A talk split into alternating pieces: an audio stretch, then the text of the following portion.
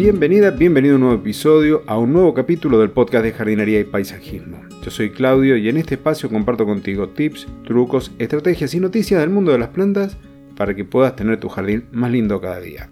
Hoy voy a hablar del mulch, mulching o acolchado, cómo aplicarlo, qué tipos tenemos y cuáles son sus beneficios. Si te interesa, quédate que el tema lo voy a desarrollar después de dos breves anuncios. El primero es que si querés ser sponsor o auspiciante de este programa, de este podcast, te pongas en contacto conmigo al correo contacto arroba claudiodorato.com. Y el segundo, que seguramente es de tu interés, es que si todavía no te has suscrito a mi boletín de noticias, lo hagas, tenés unos días para que en el correo que voy a enviar el día domingo recibas toda la documentación, todo lo que voy a hablar hoy sobre el mulching, más un documento adjunto que es de la Sociedad Internacional de Arboricultura que te cuenta cómo aplicar perfectamente un acolchado. Así que no digo más y de esta forma comienzo con el episodio de hoy. Cuando hablamos de acolchado, cuando hablamos de mulching, estamos haciendo referencia a una capa de material que vamos a estar colocando para cubrir el suelo entre las plantas, principalmente.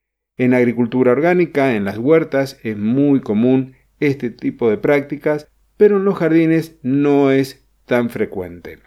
Si tenés un cantero o un parterre, vas a tener un grupo de plantas entre las cuales van a ir creciendo otras hierbas no procedentes también conocidas como malezas o malas hierbas. Una de las estrategias para que esto no ocurra es la aplicación de un mulching o acolchado. Pero la aplicación de esta capa, de este colchón de material, va a tener muchos más beneficios. Hoy veremos entonces los de origen orgánico. Y cuando hablamos de origen orgánico podemos estar haciendo uso por ejemplo, de hojas secas, de restos de poda, de el resto del segado del césped, del pasto que sale cuando uno corta el jardín, y otro tipo de materiales como las cortezas de pino, virutas de madera, y se me ocurre también, por ejemplo, el alfalfa de los fardos de alfalfa. Como materiales hay muchos. Todos los orgánicos tienen muchísimas ventajas a nivel del suelo con respecto a los inorgánicos como la grava, como por ejemplo la piedra partida, leca, arcillas de origen volcánico y mucho más. Como hoy nos centramos en los orgánicos, te cuento cuáles son los beneficios más importantes.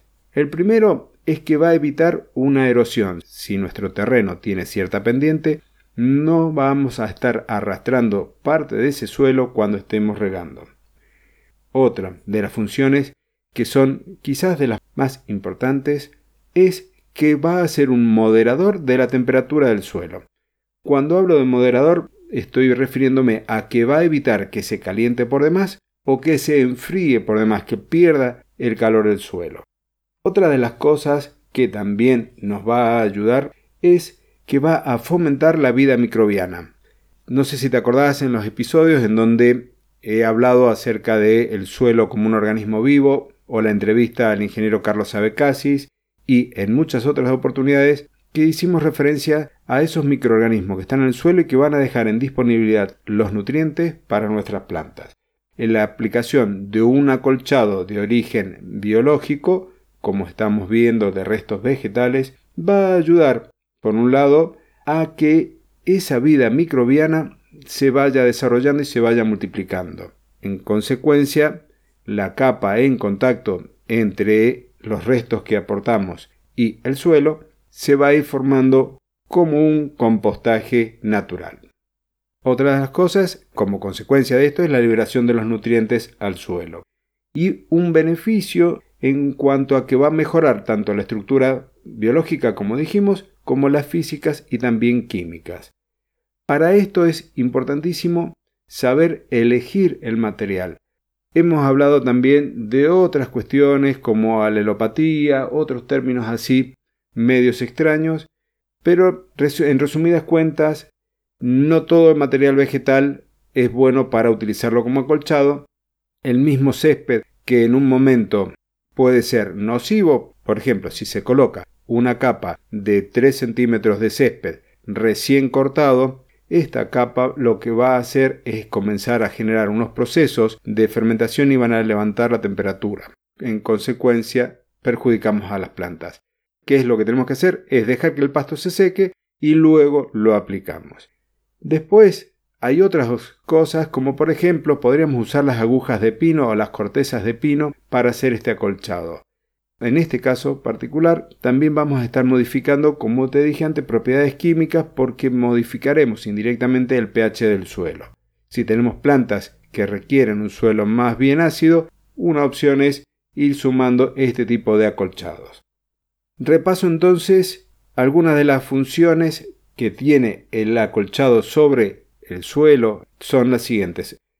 Evita la erosión, va a fomentar la vida microbiana, va a mantener y a mejorar de a poco esa estructura del suelo, tanto física como química, va a reprimir o en algunos casos disminuir la aparición de las malas hierbas o de las malezas, va a permitir que la humedad en suelo se conserve por más tiempo y además va a regular la temperatura porque va a reducir ese intercambio entre el suelo y la atmósfera.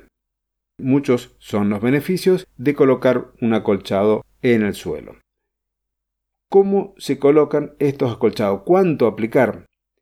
Lo normal son capas de 3 a 5 centímetros, cuando las condiciones climáticas no son muy extremas. Si no podemos llegar a aplicar un acolchado que llegue quizás hasta los 10 centímetros. La verdad que mucha cantidad.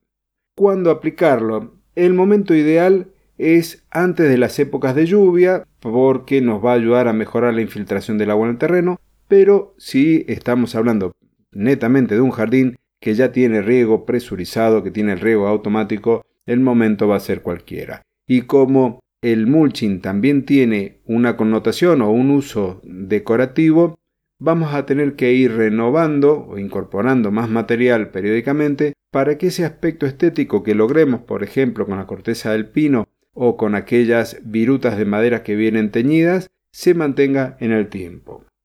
La cobertura a lo largo del tiempo va a ir reduciéndose en espesor porque los microorganismos van a ir procesando ese material y nos van a estar obligando indirectamente a que sigamos aportando más mulching material.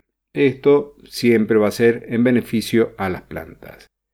Por hoy no te voy a comentar mucho más, ya hemos visto distintos tipos de mulching muy brevemente, repasamos si querés, hojas de otoño, restos de poda, restos del corte del césped, podés agregar corteza de pino, agujas de pino, virutas de madera, y en este caso voy a hacer una salvedad tanto de la viruta como podríamos también estar aplicando a serrín, es conocer desde qué madera proviene, porque más allá del beneficio podemos estar perjudicándolo si la madera tiene alto contenido de resinas, por ejemplo.